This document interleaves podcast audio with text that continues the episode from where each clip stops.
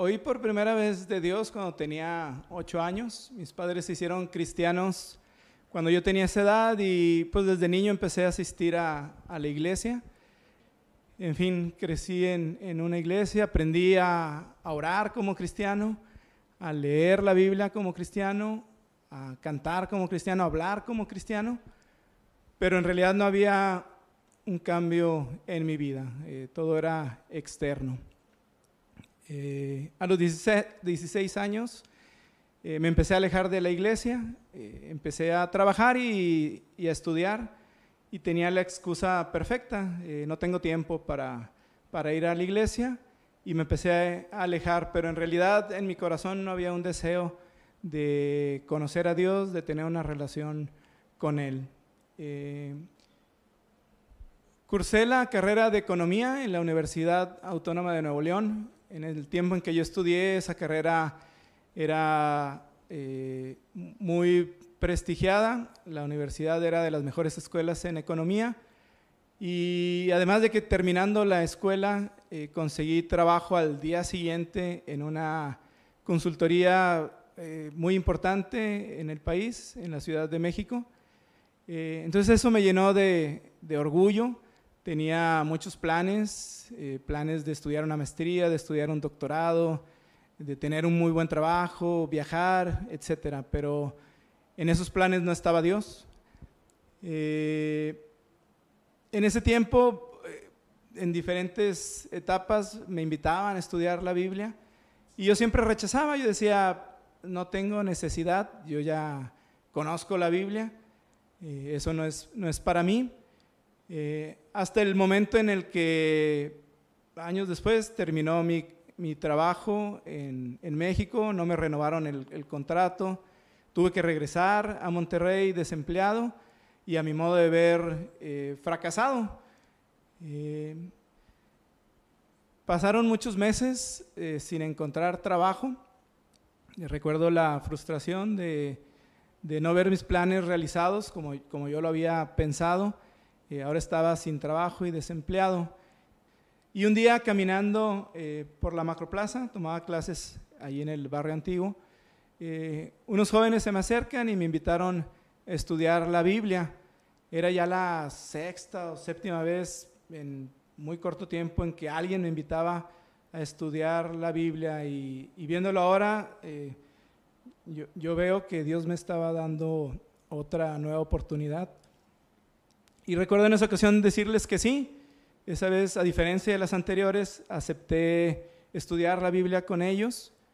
Eh, y todavía queriendo aparentar algo que no era, les recuerdo que les dije, eh, está bien, estudiamos la Biblia y, ya después tal vez les pueda dar eh, un estudio sobre la, oración, cuando en realidad ni oraba. Yo no tenía ninguna relación con, Dios, pero era tanto mi orgullo y, y el querer aparentar otra cosa que les comenté eso. Eh, empezamos a estudiar esa, esa noche sentados ahí en, en un jardín de la, de, la, macroplaza.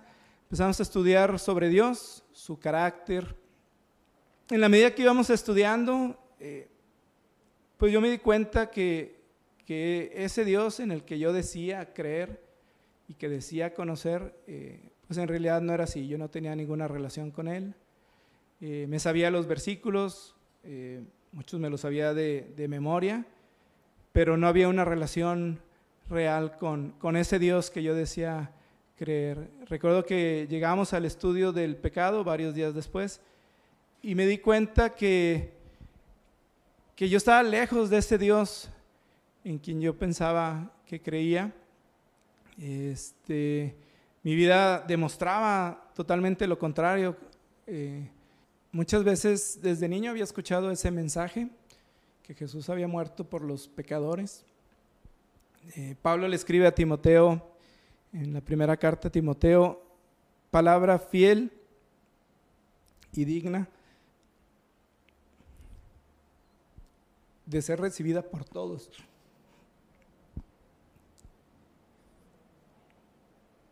Que Jesús vino al mundo para salvar a los pecadores de los cuales yo soy el primero, escribe Pablo, y, y en ese momento eso fue lo que pasó en mi vida.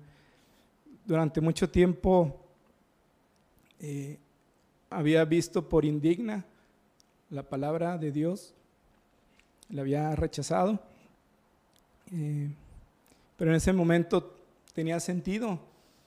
Y así como Pablo, él podía ver que él era el primero de los pecadores, en ese momento yo pude ver que era el primero de los pecadores. Anteriormente, cuando escuchaba ese mensaje, siempre decía, eso es para alguien más, hay, hay gente más pecadora que yo, eh, yo no soy tan malo como otros, pero esa noche pude ver que yo era el principal de los pecadores y que necesitaba ese mensaje, que necesitaba la salvación y el perdón de Dios. Y, recuerdo haber esa noche haber orado y pedirle perdón a Dios y, entregar eh, mi vida a Él. Eh, a partir de, ese momento, mi anhelo por conocer a Dios, por amarlo, por servirle, fueron cada vez creciendo. Eh, mi situación laboral no había mejorado, seguía desempleado. Y todos esos sueños o, esos anhelos que había en mi corazón de, un mejor trabajo, de dinero, de, cosas eh, que llenaban mi corazón y que yo pensaba que eso me iba a dar paz y tranquilidad, el Señor las fue quitando poco a poco. Eh, ahora mi deseo era amarlo, mi deseo era servirle. Y, encontré en Él la paz que estaba buscando, eh, encontré en Él el amor y la seguridad que, me hacían falta. Empecé a congregarme con la iglesia, empecé a, crecer en el conocimiento de Dios, empecé a servir eh, y ya son 22 años desde que el Señor eh, tuvo misericordia de mí. Y Él sigue trabajando en mi vida, Él, me sigue enseñando, me sigue guiando, me sigue corrigiendo. Eh, y, ha sido un, caminar eh, hermoso en el Señor. Eh, después de todo este tiempo puedo decir con seguridad que, Dios me ama y que Él estará conmigo todos los días hasta que Él me llame a su presencia, porque Él así lo prometió. Eh, entonces le doy gracias a Dios por su misericordia y su amor para, para mi vida. Mi nombre es Alberto Bautista Pérez y te invito a, conocer a, a Cristo, a recibirlo, para que tengas en este año una Navidad perfecta. Que Dios te bendiga.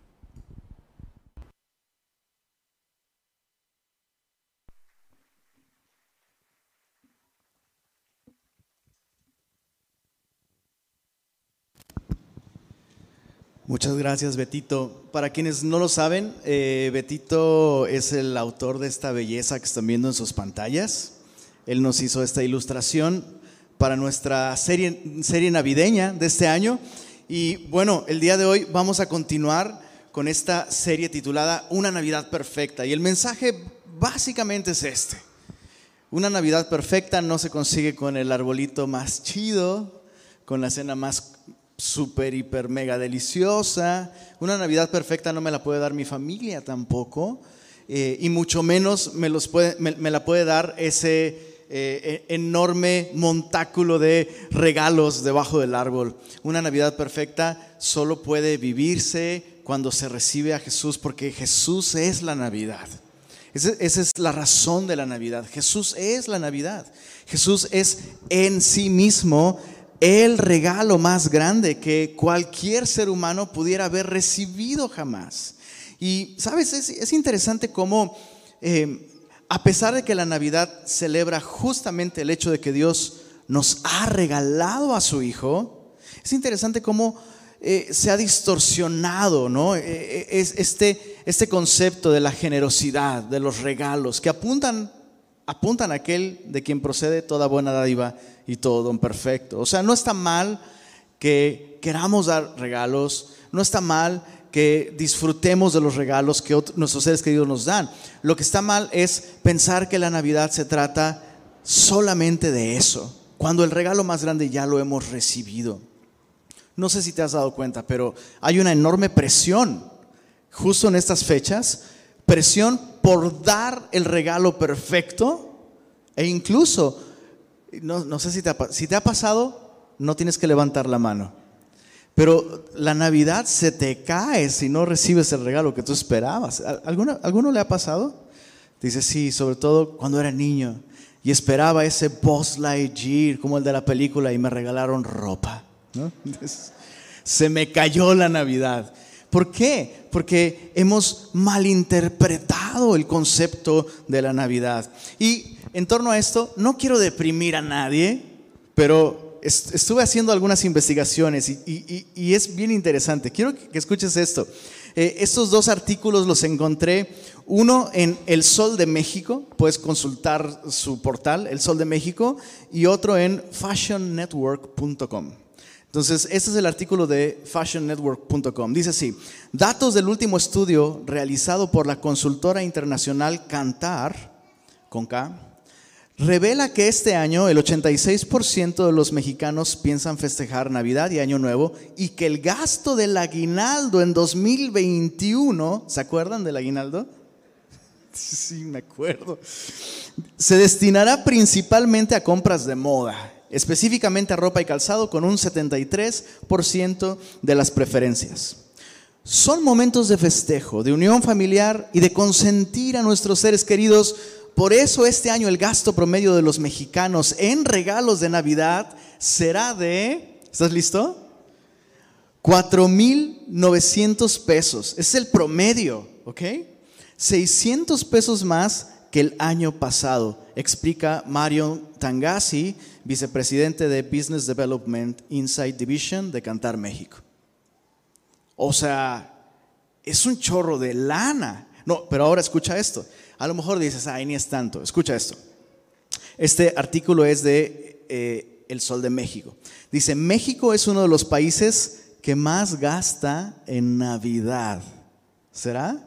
Yo creo que sí señaló un reportero de World Remit publicado esta semana. De 14 países, países observados por la empresa de pagos, destacó que las familias mexicanas gastan en promedio, escucha esto, 148% de su ingreso mensual en estas fechas. Pues ahí está el aguinaldo, bro. ¿Y cuántos dicen amén? Amén. ¿No? La cifra, no, espérate, si no te duele lo suficiente esto, escucha esto, la cifra es mucho mayor a lo que se gasta en Reino Unido y Estados Unidos. Por ejemplo, donde las familias destinan en estas fechas 9 y 14.4% de sus ingresos respectivamente. Entonces ahí tienes al británico gastando 9%, al gringo gastando 15% y el mexicano, no, que la crisis, que no sé qué, que 148% de su ingreso mensual. ¿De dónde? ¿De dónde brota esta presión por, por, por dar el mejor regalo? E, es casi como una, se vuelve, se vuelve una competencia incluso, ¿a poco no? Si sabes de lo que estoy hablando, ¿verdad?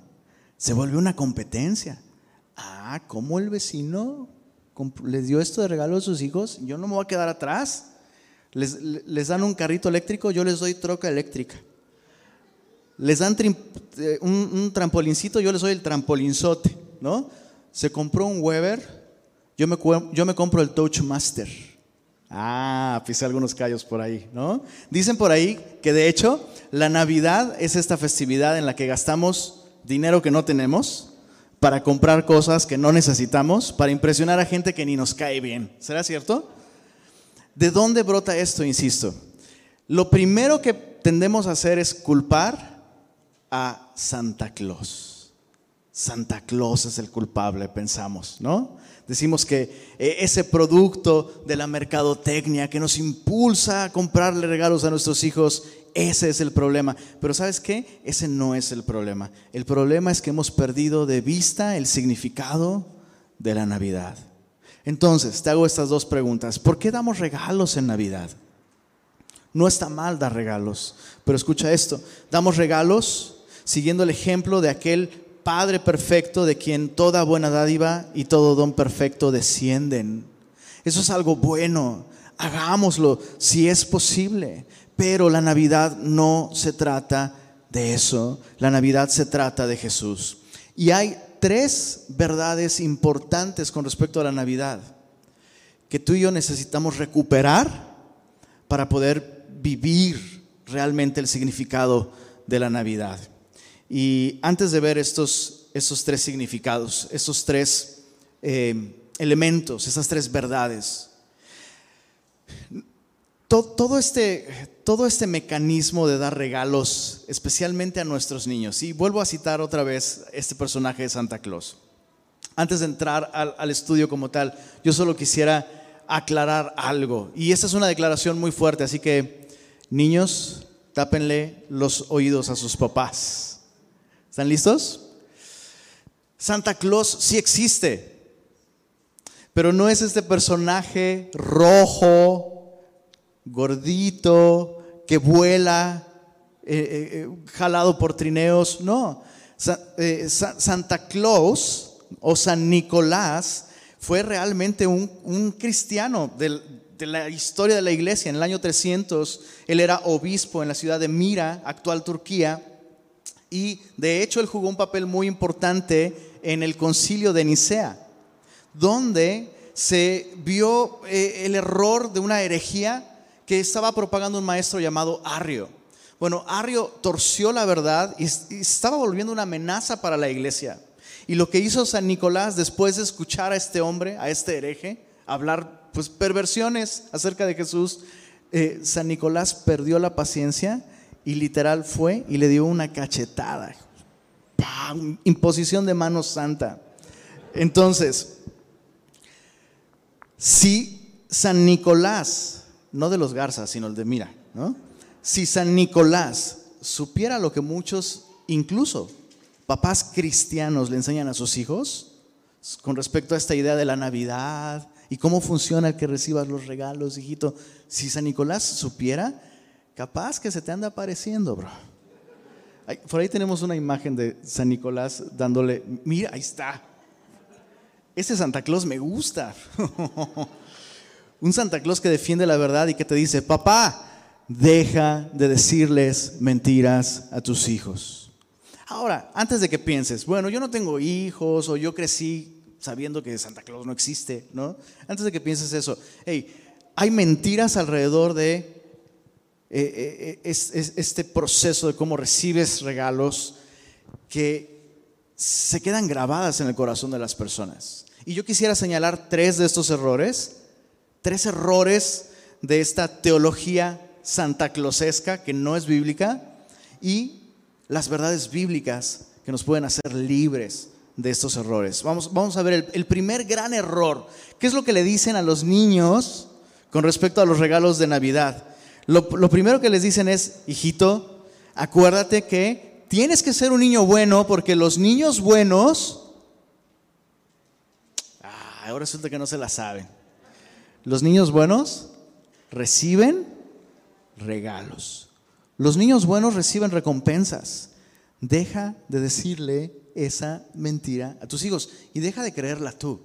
Déjame explicarte qué es lo que está, qué es lo que está sucediendo cuando tú le dices eso a los niños. En primer lugar, esa es una mentira porque la Biblia me dice que no hay niños buenos. No hay niños buenos. No existen.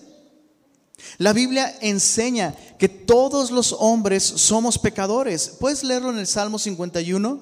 El Salmo 51 nos dice que incluso desde el vientre de nuestra madre estamos en una condición caída. O sea que no necesito pecar para ser pecador. O sea, no necesito salir del vientre de mi mamá para convertirme en pecador. Soy pecador desde la concepción, desde el vientre. La Biblia nos enseña eso. La Biblia nos dice que no hay bueno ni aún uno. Y si no me crees, escucha las palabras de Jesús en Marcos capítulo 10. Marcos capítulo 10. Te voy a leer desde el verso 17. Marcos 10, 17. Dice así. Al salir él para seguir su camino, vino uno corriendo e hincando la rodilla delante de él le preguntó, Maestro bueno, ¿qué haré para heredar la vida eterna? ¿Te das cuenta? Eh, eh, la culpa no es de Santa Claus. Tenemos esa mentira de alguna manera metida en nuestro ADN. Hay algo que yo debo hacer para ganarme la salvación, la bendición de Dios, el amor de Dios, el cielo. Incluso, e, e, eso es una contradicción, pero ganarme la redención. E, eso es imposible. No, es posible hacerlo. Bueno, este, este joven trae, trae esta idea. Ok, maestro, con Santa Claus la cosa funciona así, yo me porto bien y recibo algo. ¿Con Dios cómo funciona? O sea, ¿qué debo hacer para heredar la vida eterna? Jesús le dijo, mira esto, ¿por qué me llamas bueno? Leamos esto en voz alta, por favor.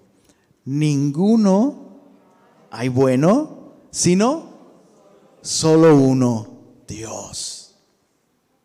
Eso es, eso es tan importante. Yo quisiera aclarar algo. Cuando, cuando, te, cuando te digo que la Biblia nos enseña que no hay bueno ni a un uno,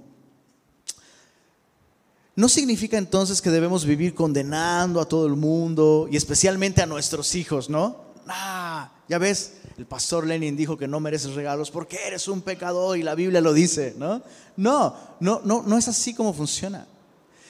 La Biblia nos muestra que nosotros todos, todos somos pecadores, porque la Biblia desea mostrarnos la solución. Mientras nosotros no comprendamos que nuestro problema es el pecado, Podemos intentar de todo para modificar nuestra, nuestra conducta, pero no va a cambiar el corazón. Justo estaba viendo uno de, los, de, los, de las compras más comunes en esta época, para fines de año, y una de las compras más comunes que hacen los papás es la webcam de Santa Claus. Compran una cámara web donde la instalan en los lugares de la casa donde el niño suele estar y la cámara dice, te estoy viendo, pórtate bien. Y con eso el papá lo que está intentando, ah, me estás haciendo, mira, mira, mira, te está viendo Santa Claus, ¿eh? Te está viendo Santa Claus. Y lo que estás haciendo es modificar la, conducta, pero no estás cambiando el corazón, porque no estás atacando el problema, porque le estás enseñando al niño, si tú haces cosas buenas, vas a recibir cosas buenas. Y siendo bien honestos, ¿cuánto tiempo puede ese niño crecer sin darse cuenta de la realidad? No es así como funciona. Primera mentira, nadie es bueno. Y créeme que los niños tarde o temprano descubren esto. Yo no soy bueno. Hay un problema dentro de mí. Y número dos, aun cuando hago lo bueno, eso no me hace bueno. Eh, eh, es, como, es como el reloj descompuesto. Un reloj descompuesto te puede dar bien la hora dos veces al día, pero sigue descompuesto. Yo sé que estás pensando. Te lo dejo de tarea. Piénsalo bien. Y cuando resuelvas el acertijo, me, me avisas.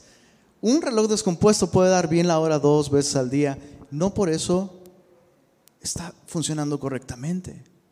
Entonces, el, el, niño es capaz de entender esto. Y escucha esto tú y yo hemos en algún momento de la vida llegado a esa, a esa crisis donde la realidad contradice esta mentira.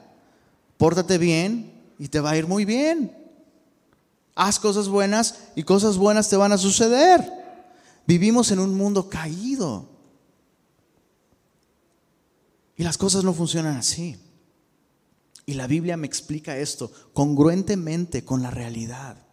Déjame te cuento una historia. El caso de mi abuela. Mi abuela fue la clásica mujer mexicana, luchona, entregada, abnegada. Gloria a Dios por nuestras mujeres mexicanas así, ¿verdad?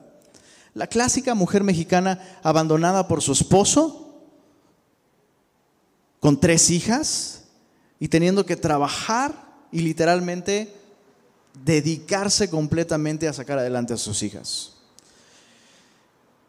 Pasan los años y a mi bella abuela le da cáncer. Y estando en su cama de hospital, está luchando con esta idea. ¿Por qué a mí? Y sus palabras textuales fueron, hay tantas mujeres malas, perversas, que abandonan a sus hijos, que solo piensan en sí mismas, que se meten con otros hombres, que tienen vicios, que fuman. Yo no fumo, yo no bebo, nunca me he liado con nadie, me he dedicado a mis hijas. ¿Por qué? ¿Por qué si hice cosas buenas me suceden cosas malas? Porque vivimos en un mundo caído y necesitamos ser rescatados por la gracia de Dios. Es por eso. Y la Biblia me enseña esto, que Jesús vino al mundo a salvar, como, como el texto que citó Betito hace un momento. Jesús vino al mundo a salvar. ¿A quiénes? A los pecadores, de los cuales dice Pablo, yo soy el primero. Entonces, esta es una gran mentira. Los niños buenos van al cielo. Los niños buenos reciben la aprobación de Dios. Ahora, no me malentiendas, no estoy diciendo que Dios aprueba que te portes mal, pero el problema del ser humano no es la conducta, el problema del ser humano es su condición. Somos pecadores, estamos separados de Dios. Entonces, la mentira es, los niños buenos reciben regalos, los niños buenos van al cielo, los niños buenos se ganan la salvación, la verdad bíblica es, no hay bueno ni a un uno. No hay bueno ni a un uno. Segunda mentira. ¿Qué sucede cuando el, cuando el hijo en cuestión ya se portó mal, hizo algo que sabe, o sea, ya, se portó mal? El niño pierde motivación para portarse bien, porque ya se portó mal y solo los niños buenos reciben regalos. Entonces, ¿qué es lo que hace el papá? El papá parcha, o la mamá, o los dos, parchan su teología y dicen, bueno, sí, sí, sí, te portaste mal, pero mira, mira, lo que tienes que hacer ahora es hacer muchas cosas buenas. Entonces, las cosas buenas que haces, si son más que las cosas malas, ya con eso la hiciste, hijito. Entonces ahora pórtate más bien que antes y listo. Todas las cosas malas que hiciste no van a ser tomadas en cuenta. ¿Será que hay cristianos que piensan así? para con Dios? La respuesta es sí. He tenido tantas conversaciones con personas que por años, por años, en lugar de admitir su pecado, confesar su pecado y arrepentirse, lo que hacían era, voy a involucrarme más en la iglesia, voy a leer más la Biblia, voy a servir más, voy a predicar más, voy a hacer más cosas buenas. Y hay un problema con esto. La verdad bíblica acerca de este concepto es que nuestras obras de justicia son como trapos de inmundicia. La Biblia nos dice esto en el libro de Isaías. Todas nuestras obras de justicia son como trapos de inmundicia. Mis buenas obras no pueden borrar mis malas obras. Solo hay una cosa que puede borrar mis pecados. Solo hay una cosa que puede hacerme libre de la culpa, del remordimiento, y esta es la sangre de Cristo. La Biblia dice esto, sin derramamiento de sangre no hay perdón de pecados. Por eso es que este bebé nació. Jesús nació para vivir una vida perfecta, la vida perfecta que tú y yo debíamos vivir, y ofrecerla en una cruz en nuestro lugar. Chicos, el mensaje de la Navidad es un mensaje sangriento. Es un mensaje que nos muestra lo que cuesta borrar nuestras culpas. Entonces, primera mentira, los niños buenos reciben la aprobación, la bendición, la salvación, el cielo. Error, no hay bueno ni a un uno. Segunda mentira, nuestras obras pueden, nuestras buenas obras pueden borrar nuestras malas obras. Esas dos son mentiras. Y la tercera, y esa es muy importante, hay una enseñanza acerca de la salvación y lo que Cristo hizo en la cruz que se, le llama universalismo. universalismo. Y este concepto enseña que al morir Jesús en la cruz, automáticamente todas las personas son salvas. Pero la Biblia no enseña esto. La Biblia me habla de una respuesta que yo tengo que dar a lo que Cristo hizo. La Biblia lo dice en estos términos, que si confiesas con tu boca que Jesús es el Señor y crees en tu corazón que Dios lo levantó de los muertos, entonces serás salvo. Cada uno de nosotros tiene que tomar una decisión personal. Saber que Dios entregó a Jesús para borrar tus pecados no es suficiente, debes recibirlo. Entender el mensaje de por qué Dios entregó a su Hijo por ti no es suficiente, tú tienes que recibirlo. Es, como el testimonio de Betito hace unos momentos. Él creció conociendo, escuchando, entendiendo el mensaje cristiano, pero hubo un momento en el que él tomó una decisión para recibir a Jesús como su Salvador. Y yo no quisiera obviar esto esta mañana. Tal vez, tal vez te identificaste con Betito el día de hoy. Tal vez tienes años escuchando el mensaje del Evangelio y lo entiendes, pero no has puesto tu confianza en Jesús. Y el asunto con los regalos es que los regalos no hacen ningún bien a menos que se reciban. Dios ha hecho su parte. Ahora tú tienes que, que hacer la tuya. ¿Cómo puedes recibir este regalo? ¿Cómo puedes recibir a Jesús? Bueno, la Biblia lo dice en estos términos y yo estoy seguro que tú conoces este, eh, este versículo. La Biblia dice, de tal manera amó Dios al mundo que dio a su Hijo unigénito para que todo aquel que en Él cree no se pierda, mas tenga vida eterna. Este es el regalo de la Navidad. Vida eterna a través de Cristo Jesús. Dios nos ha dado vida eterna y esta vida está en su Hijo. Solo aquellos que tienen al Hijo, que reciben al Hijo, tienen vida eterna. Así que yo quiero hacerte esta invitación. Si tú nunca has recibido a Jesús como tu Salvador, yo quiero invitarte a que el día de hoy tú tomes esta decisión, que tú pongas tu confianza en Él. ¿Cómo puedes poner tu confianza en Él? Bueno, necesitas confiar en lo que Él vino a hacer. Él vino a salvar a los pecadores. Entonces, poner tu confianza en Jesús significa, número uno, admitir que eres pecador. Admitir que eres pecadora. Que el problema no ha sido la vida dura que has tenido, los problemas, las circunstancias. No, el problema está ahí adentro y es el pecado. Confiar en Jesús para recibirle es admitir que eres pecador. Número dos, confiar en Jesús significa confiar en que el precio de todos mis pecados fue realmente ya pagado por Él. Muchas personas se, detienen para tomar esta decisión porque piensan, ¿cómo puedo recibir a Jesús como mi Salvador y mi Señor si estoy tan mal?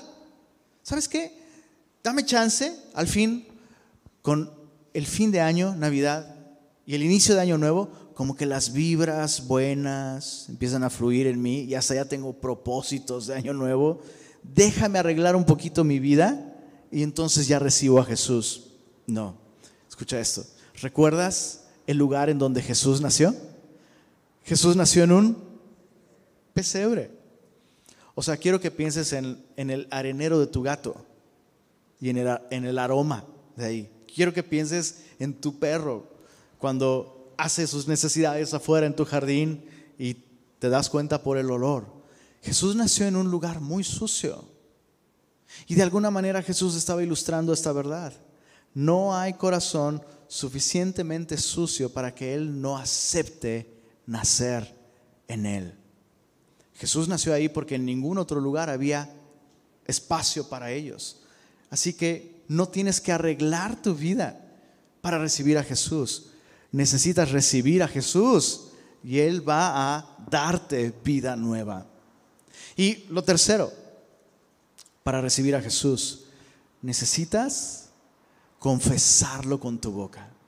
Así que si el día de hoy tú quieres recibir a Jesús, yo quiero invitarte a que allí en donde tú estás, en tu lugar, simplemente inclines tu rostro y, y si tú quieres recibir el regalo de la vida eterna que Dios nos ha dado a través de Jesús, repite esta oración junto conmigo.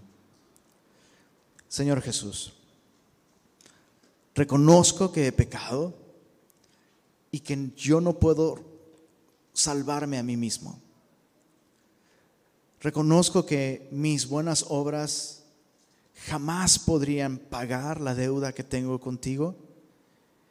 Y hoy pongo mi confianza solamente en ti. Creo que tú viviste una vida perfecta y sin pecado. Y que moriste en la cruz, en mi lugar, para pagar mi deuda con Dios. El día de hoy pongo toda mi confianza en ti como mi Señor, como mi Salvador. Te entrego mi vida, Señor. Gracias, gracias por venir a salvarme. Amén. Si tú hiciste esta oración, me gustaría mucho conocerte y orar contigo.